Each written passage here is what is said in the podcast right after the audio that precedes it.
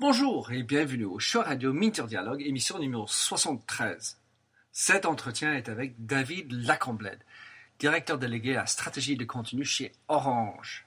En plus de son côté visionnaire, David est un homme d'une grande finesse. Je suis sûr que vous serez étonné d'entendre sur quoi il travaille chez Orange.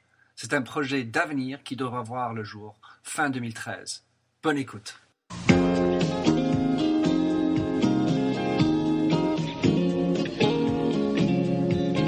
Bonjour et bienvenue sur l'émission radio téléchargeable Minter Dialogue où on parle des marques, de l'Internet et les nouvelles technologies.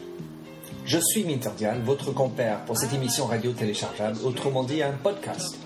Je suis auteur du blog minterdial.fr où vous trouverez les show pour l'entretien qui suit, avec l'ensemble des sites et des liens cités dans l'émission. Si vous lisez anglais, j'ai également mon blog en anglais, themindset.com, T-H-E-M-Y-N-D-S-E-T. Plongeons alors dans cette nouvelle émission de Minter Dialogue. Bonjour et bienvenue au show radio Minter Dialogue. Alors ce soir, enfin, j'ai pu inviter euh, quelqu'un que j'apprécie beaucoup, que vous allez découvrir si vous ne connaissez pas. Il s'appelle David Lacomblède. Alors explique-nous euh, qui tu es et ce que tu fais. Bonjour Minter, je suis donc David Lacomblède, directeur délégué à la stratégie des contenus du groupe Orange. Je suis euh, dans ce beau groupe depuis 2000. Je suis arrivé le 1er avril 2000, ça ne s'invente pas. Euh, la veille de l'éclatement de la bulle, d'ailleurs, Internet. Et j'ai cette chance de faire partie des pionniers du portail Wanadu et d'avoir pu suivre toute l'évolution de l'Internet depuis bientôt 15 ans. Euh, du modem 56K, souvenez-vous, euh, de la minute qu'il fallait pour afficher la moindre page web. Et euh, après la DSL, bien évidemment, la télévision par ADSL également. Et aujourd'hui, donc, j'ai en charge la stratégie des contenus avec plusieurs sujets en particulier portant sur l'écrit numérique autour de la distribution du livre notamment, qui est en France un nouveau sujet. Alors, euh, sur ces 12 ans que tu es, chez Orange, enfin, et dans le numérique aussi, comment tu décrirais les, plus grands changements euh, que tu as pu expérimenter? Euh, certainement l'évolution des débits et on voit bien cette loi qui se vérifie également dans l'internet. Plus les débits sont élevés, plus les besoins et la demande est élevée. Et on l'a vu sur les autoroutes, plus on construisait de périphériques au large des villes, plus il y avait de gros camions dessus. Et c'est exactement ce qui se produit euh, sur Internet. on voit aujourd'hui des demandes toujours plus croissantes euh, pour euh, des films sur Internet, mais on le verra aussi avec la 4G qui est déjà en expérimentation aujourd'hui en France, ne serait-ce qu'à Marseille sur les réseaux d'Orange. mais très certainement demain sur la téléprésence et après-demain sur l'interaction entre les personnes chez elles et des émissions de télévision par exemple.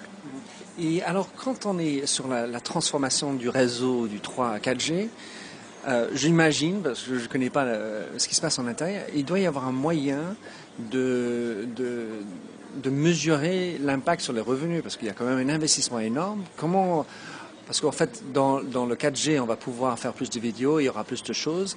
Est-ce qu'on est capable de bien mesurer la valorisation de cette capacité pour rentabiliser l'infrastructure qui doit être euh, créée? Orange a toujours une démarche très responsable en matière de contenu et c'était euh, bien pour euh, irriguer nos réseaux que nous avons investi dans la distribution de contenu. Dans la distribution et pas la production. On agrège des contenus faits par des professionnels. C'est pas notre métier d'industriel des télécommunications que de faire ces contenus, mais au contraire, on prend le meilleur de chacun, on l'assemble, on l'agrège pour le distribuer à l'attention de, nos utilisateurs et abonnés. C'est ce qu'on fait dans la télé. On diffuse près de 200 chaînes de télé euh, par ADSL. C'est ce qu'on fait sur nos portails internet orange.fr. Ou si je dois prendre un exemple, on a une chaîne d'actualité qui est fabriquée euh, par l'AFP pour l'essentiel, mais dans laquelle on peut avoir des émissions de plateau avec le Figaro, des sondages avec l'Express, etc., etc. Et par ce biais, on va vous créer du contenu parce que vous faites la curation quelque part des gens qui sont censés et c'est une création de contenu. Alors pour nous qui enfin, essayent de suivre ça. Et pour répondre à ta question sur le financement, effectivement, la qualité, euh, une audience considérable, c'est plus de 20 millions de visiteurs uniques par mois sur des contenus qu'on distribue euh, soit euh, de manière financée par la publicité, soit à l'acte. si je prends de la VOD, effectivement, on est sur du paiement à l'acte. Juste pour revenir là-dessus, en fait, donc on voit que Orange continue à, grimper dans les, les, strates enfin, des meilleurs sites visités en France. Et il y a aussi Dailymotion qui continue à bien fonctionner. Enfin, comment expliques-tu le succès derrière ça? Effectivement, aujourd'hui, on est sur un, marché euh, mature euh, sur, euh, sur Internet et il nous fallait absolument avoir des têtes de gondole pour capter l'attention, mais aussi être dans relever les défis technologiques face à des géants mondiaux qui ont énormément de moyens. Et donc Dailymotion, l'acquisition de 49% du capital, il y a maintenant 18 mois de cela, était une réponse euh, en audience, c'est 200 euh, millions euh, de visiteurs uniques à travers le monde, en technique également parce qu'ils ont une capacité technologique remarquable, et en publicité puisqu'on a cette audience mondiale. Euh, sur la musique. Notre réponse et notre engagement euh, se fait avec Deezer, qui est l'offre de distribution euh, unique du groupe désormais pour la musique en France, mais aussi dans d'autres pays, si on songe à la Pologne ou la Grande-Bretagne. Alors pour revenir à, donc, à ce que tu fais quotidiennement, explique-nous un peu plus ce que ça comprend être directeur des contenus. Alors aujourd'hui, de la stratégie des contenus. Donc, tout le défi, et c'est là où commence la difficulté, c'est de réfléchir et tenter d'avoir des idées. Une d'entre elles, je vais prendre un exemple, ça a été concrètement euh, de créer un consortium euh, en France avec euh, Orange bien évidemment, mais un autre opérateur qui s'appelle SFR, avec des éditeurs, Gallimard, Flammarion, La Martinière, le groupe Editis, avec des libraires physiques sur une idée assez simple, c'est qu'un livre numérique euh, ne pouvait pas offrir des services moindres que le livre papier. Et le livre papier est assez remarquable. D'ailleurs, c'est Umberto Eco qui disait on ne peut pas faire mieux qu'un livre papier. Euh, il est indépassable. C'est comme la roue quelque part. Et on ne comprendrait pas où est le progrès si on avait des services en moins. Et c'est vrai qu'un livre, euh, il suffit de tourner la page et d'avoir une réglette qui s'appelle un doigt, c'est simple. Il n'y a pas besoin d'électricité pour s'alimenter. Alors, en tant qu'opérateur. Ah c'est mieux de la nuit quand même. En, en, tant qu'opérateur, euh, soit en arrivant en disant on va rendre euh, mobile vos téléphones, vos, vos, livres en les mettant sur un téléphone, c'était une promesse euh, relativement maigre. C'est pour ça que nous, du point de vue de l'opérateur, on souhaite proposer à nos clients une solution dans laquelle on puisse s'engager sur deux choses essentiellement et deux promesses très fortes. C'est que le livre que vous achèterez par notre intermédiaire, dans, vous en aurez toujours l'accès dans deux ans, cinq ans, dix ans et on sait parfaitement, on sait pas du tout à quoi ressemblera son téléphone à ce moment-là. Bien malin celui qui le saurait. Et, un autre... ni, les supports, enfin il y a plein de choses qui vont évoluer. Sur le support. Et en plus, euh, si d'aventure vous quittez Orange pour un autre opérateur, ça peut arriver, rarement, mais ça peut arriver. On maintient euh, l'accès à sa bibliothèque personnelle dans laquelle seront les livres que, que l'on a acquis.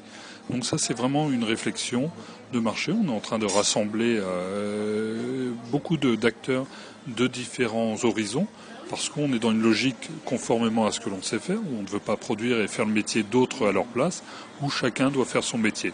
Un éditeur euh, charge à lui euh, de trouver les bons écrivains, charge à lui de mettre en page des livres. Un libraire charge à lui d'être un prescripteur, charge à lui de vendre aux lecteurs.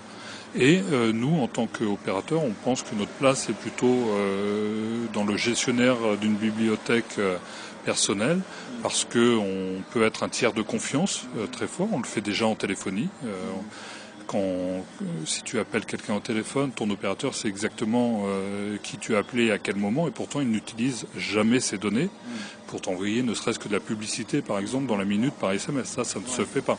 Et donc nous, en tant que gestionnaire de la bibliothèque personnelle, on va prendre le même engagement. Qui règne sur ce dernier point? Est-ce qu'il y a une loi qui explique qu'on ne peut pas utiliser ça ou c'est juste un choix de l'opérateur ou il y a d'autres euh, qui le font? On est sur un marché français qui est très, très réglementé euh, euh, sur, sur les données personnelles. Ensuite, on est clairement dans un modèle ouvert, contrairement à d'autres modèles fermés, où euh, quand euh, tu as acheté, et on a tous vécu ça, de la musique euh, via iTunes sur ton iPod, c'est compliqué d'aller la lire sur un autre device ou sur un autre téléphone. Et, c'est bien le contre-pied de cela qu'on veut prendre. Parce qu'on connaît tous ce qu'on pourrait appeler l'obsolescence du numérique, d'un fichier qu'on ouvre à un moment et qu'on n'arrive plus à ouvrir deux ans après. C'est valable pour la culture, c'est valable aussi pour un fichier d'écrit. Oui, bah, et de la musique. Alors, euh, dis-moi, combien était important pour toi, pour vous, d'intégrer un autre opérateur dans le consortium? Est-ce que c'était juste euh, super important ou c'était un plus? Aujourd'hui, on a un autre opérateur, donc on a deux opérateurs euh, dans, ce consortium, mais comme on a deux ou trois acteurs par catégorie de métier, puisqu'on agit en deux temps. Je veux faire la démonstration dans un premier temps que cette euh, très belle idée euh, peut fonctionner. Et donc, on préfère faire un test euh, à peu d'acteurs par catégorie avant de la développer et de l'internationaliser. on est soucieux du denier et, donc on, agit par homme. Donc on fait ce qu'on appelle en langage technique un POC, un Proof of Concept, et donc qui débouchera sur un prototype. Et sur la base de ce prototype, on industrialisera derrière. C'est exactement ce que font euh, les, équipementiers de voitures. Quand ils construisent une voiture, ils en construisent une avant. Il faut monter des gens dedans euh, pour voir euh, si ça fonctionne. Un, bêta. Et donc on a choisi, parce que SFR a choisi de nous rejoindre, d'avoir déjà deux opérateurs qui représentent quand même une grosse part de, de marché en France. Mais notre pari, très clairement, c'est de convaincre les autres opérateurs de nous rejoindre en France, mais partout ailleurs parce qu'on est clairement dans un projet international. Tu ne comprendrais pas demain euh, que de ne pas pouvoir acheter euh, de livres anglais euh, par le biais de ton opérateur français. C'est sûr que surtout quand, comme moi, en quand on est international, c'est très embêtant d'avoir à changer son code login parce que j'ai un compte américain pour iTunes, pour mes, livres et mes apps qui sont disponibles en iTunes là-bas, pareil en Angleterre, c'est un beans. Alors, le livre en France, Umberto Eco l'a dit, c'est quand même assez sacré. Comment est-ce que vous avez osé, comment est-ce que vous êtes arrivé à percer? Parce que pour moi, de vue de l'extérieur, j'ai l'impression de dire que le, livre est tellement sacré que c'est compliqué ici. C'est pour ça que je ne parle pas du livre en termes d'opposition, mais de complémentarité. C'est pour ça que j'ai les libraires euh, avec moi dans notre projet. Demain, je vais dans ma librairie au coin de la rue je passe en caisse avec euh, le dernier euh, Jean-Christophe Ruffin. Euh, mon libraire me dit bravo, très bon choix, monsieur Lacomblède. Est-ce que vous voulez ce livre en papier comme vous l'avez pris ou est-ce que vous voulez en numérique dans votre bibliothèque personnelle? Ah, en numérique, c'est une bonne idée, je vais tester. Très bien, je vous ouvre les droits, quel est votre numéro de téléphone? En réalité, ce livre, c'était pas pour moi, c'était pour te l'offrir, cher Minter. J'arrive ici, je dis, j'ai une bonne surprise pour toi. J'ai un livre en numérique. Quel est ton numéro de téléphone? Je te cède les droits via la plateforme ad hoc de mon gestionnaire de bibliothèque et ce livre t'appartient, comme dans la vraie vie. Je n'ai pas euh, de raison d'avoir des services moindres que ceux que, j'ai en papier. Autre exemple, euh, le, livre que je voulais acheter chez mon libraire au coin de la rue, pas de chance, il est en rupture de stock. il me dit, je peux vous l'avoir pendant euh, dans deux jours. je lui dis, ouais, mais dans deux jours, c'est loin. Oui, mais je peux vous ouvrir les droits numériques en attendant que vous ayez la version papier. Et il les referme le jour où je viens. Donc c'est exactement tous les cas d'usage qu'on est en train de répertorier actuellement pour voir ce qui fonctionne ou ce qui ne fonctionne pas, ce qui fonctionne d'un point de vue réglementaire, bien évidemment, d'un point de vue technique aussi. Si je me permets de dire réglementaire, c'est qu'on est dans un pays qui a su euh, sauver la librairie française en 1981, ne serait-ce que par la loi sur le prix unique du livre, et qu'on doit faire aussi avec ses contraintes, et c'est bien normal. Où est-ce qu'on en est? Parce que je n'ai pas très bien suivi les prix des livres numériques et les pourcentages qui a droit euh, par rapport aux livres euh, traditionnels Alors, euh, Effectivement, il y a une loi en France qui fait qu'aujourd'hui, le prix du livre numérique est aligné sur, sur le prix du livre papier, avec une injonction de la communauté européenne de revenir en arrière et une taxe à 19,7 sur, sur, sur le livre numérique. Quoi qu'il en soit, euh, si on transposait le prix euh, du livre papier tel qu'il est aujourd'hui sur le numérique, on aura extrêmement de mal à faire décoller le marché. Et d'ailleurs, on peut voir qu'aux États-Unis euh, ou en Grande-Bretagne, qui sont des marchés qui ont décollé ou qui sont en cours de décollage, les États-Unis, c'est 20% hein, du, marché en, volume et, en chiffre d'affaires qui est en numérique. Grande-Bretagne, c'est 10%. On voit bien, si on est où On voit bien que ces marchés ont décollé parce qu'ils avaient une offre de prix qui était plutôt alignée sur le livre de poche en réalité, plutôt que sur le livre premium tel qu'il sort. En France, euh, selon les études, on est entre 0 et les genres de 0,5 à 2% Parce que le Kindle, je pense que ça, ça fait partie, parce que l'objet, enfin, le, device, ça, joue beaucoup dans la capacité d'avoir des facilités, de NOC. On n'a pas encore euh, les devices qu'il faut non plus. Ça fait partie. Donc il y a un peu le, marché traditionnel, le sacro-saint livre en papier. Et puis encore, on n'a pas. Alors que l'iPhone était super bien euh, lancé en France, le Nook, le Kindle, je ne le vois pas beaucoup ici. il faut qu'on ait ça aussi, Oui, il y a un cercle vertueux à, initier et effectivement, il y a une offre euh, disponible de livres qui est très faible aujourd'hui et donc euh, ça n'incite pas euh, les, lecteurs à les acheter parce qu'ils savent qu'ils seront très vite limités et donc on a besoin d'une offre d'abondance dans le livre. Et une fois que le pli sera pris, on ne doute pas un instant que ça va euh, générer une industrie de la création de tablettes parce qu'on n'a pas les mêmes besoins si on est étudiant ou professeur euh, pour partager euh, ou commenter une œuvre à un moment que si on est lecteur occasionnel dans un train entre Paris et Marseille tu imagines pouvoir utiliser ces livres numériques euh, dans les cours? Parce qu'il y a une partie éducationnelle aussi dans, ton consortium, enfin dans la vision? Éducationnelle et, on intègre aussi, euh, donc on, est en discussion, oui, avec euh, les représentants des ministères, notamment de l'éducation. d'une part, et d'autre part sur tout ce qui concerne le prêt dans des bibliothèques. Demain, un citoyen ne comprendrait pas qu'il ne puisse pas euh, prendre des livres euh, en prêt dans sa bibliothèque, euh, des livres numériques, comme il le fait avec des livres papier. Donc c'est des netbooks au lieu de Netflix? Ce seront des, netbooks, effectivement. Avec des bibliothèques qui seront ravis de prêter des livres en numérique, ne serait-ce que parce que ça leur prendra moins de place et donc très certainement moins d'espace à occuper sur l'espace public. Alors ça c'est pour le livre. Maintenant sur les, les médias, les, journaux, comment est-ce que tu vois l'évolution des médias digitaux enfin, aujourd'hui euh, Qui sont pour toi les, les éléments phares, euh, enfin les, journaux phares qui ont bien percé on va dire sur le digital et euh, voilà. Je dirais qu'il faut que tout bouge pour que rien ne change. Plus sérieusement, on voit bien que, notamment dans le monde de l'information, euh, les leaders euh, de la presse ont réussi à être les leaders euh, de l'Internet, avec certes quelques nouveaux entrants qui se sont faufilés. Nous en faisons partie, puisqu'Orange Actualité fait clairement partie des leaders de l'information en France.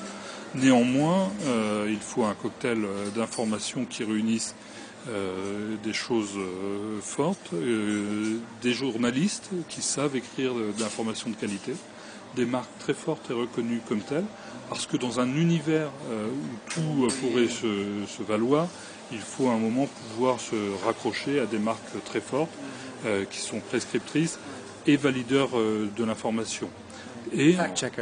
Exactement. Mais on voit bien que les internautes savent parfaitement faire leur propre paysage d'information personnelle. On pourrait appeler ça le PIP.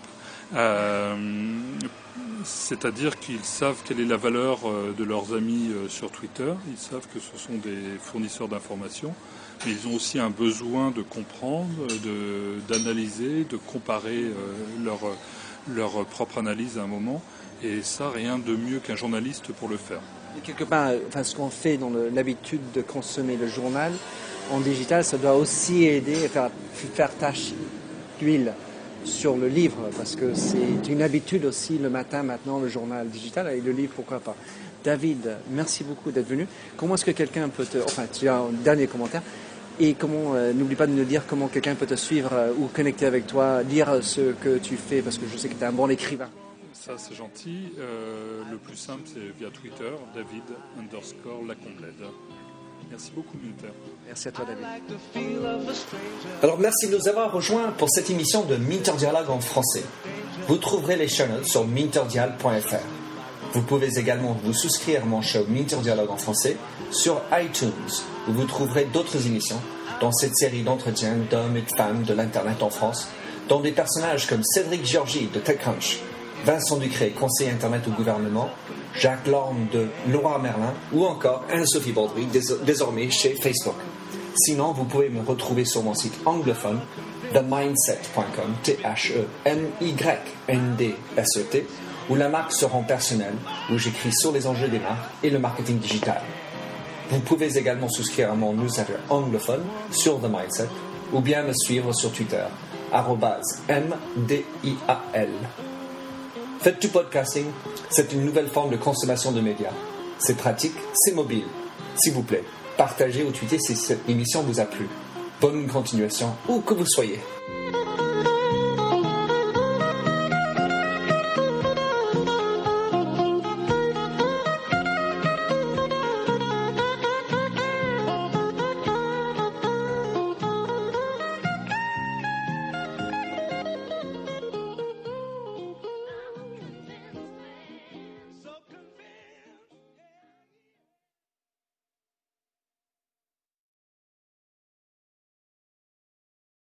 Welcome, change agents, to your go to place for stories that ignite your spirit, fuel your purpose, and connect us all. We believe in the incredible power of the human spirit, its boundless resilience, and the inspiration it brings to our lives. On the Driving Change podcast, we'll journey together through the extraordinary yet very relatable experiences of some of the most amazing people on earth. Our mission? That through these stories, we might just spark change within you and awaken a newfound motivation to harness your unique gifts to make a real difference in the world. So get ready to be inspired and join us on this incredible adventure. You can find the Driving Change podcast on Apple Podcasts, Spotify, iHeartRadio, or wherever you love listening to your favorite podcasts.